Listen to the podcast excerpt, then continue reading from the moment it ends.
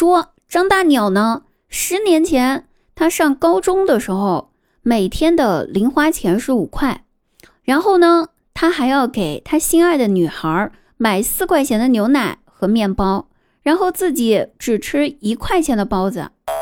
十年之后他心爱的女孩成为了他的老婆他的零花钱还是每天五块钱。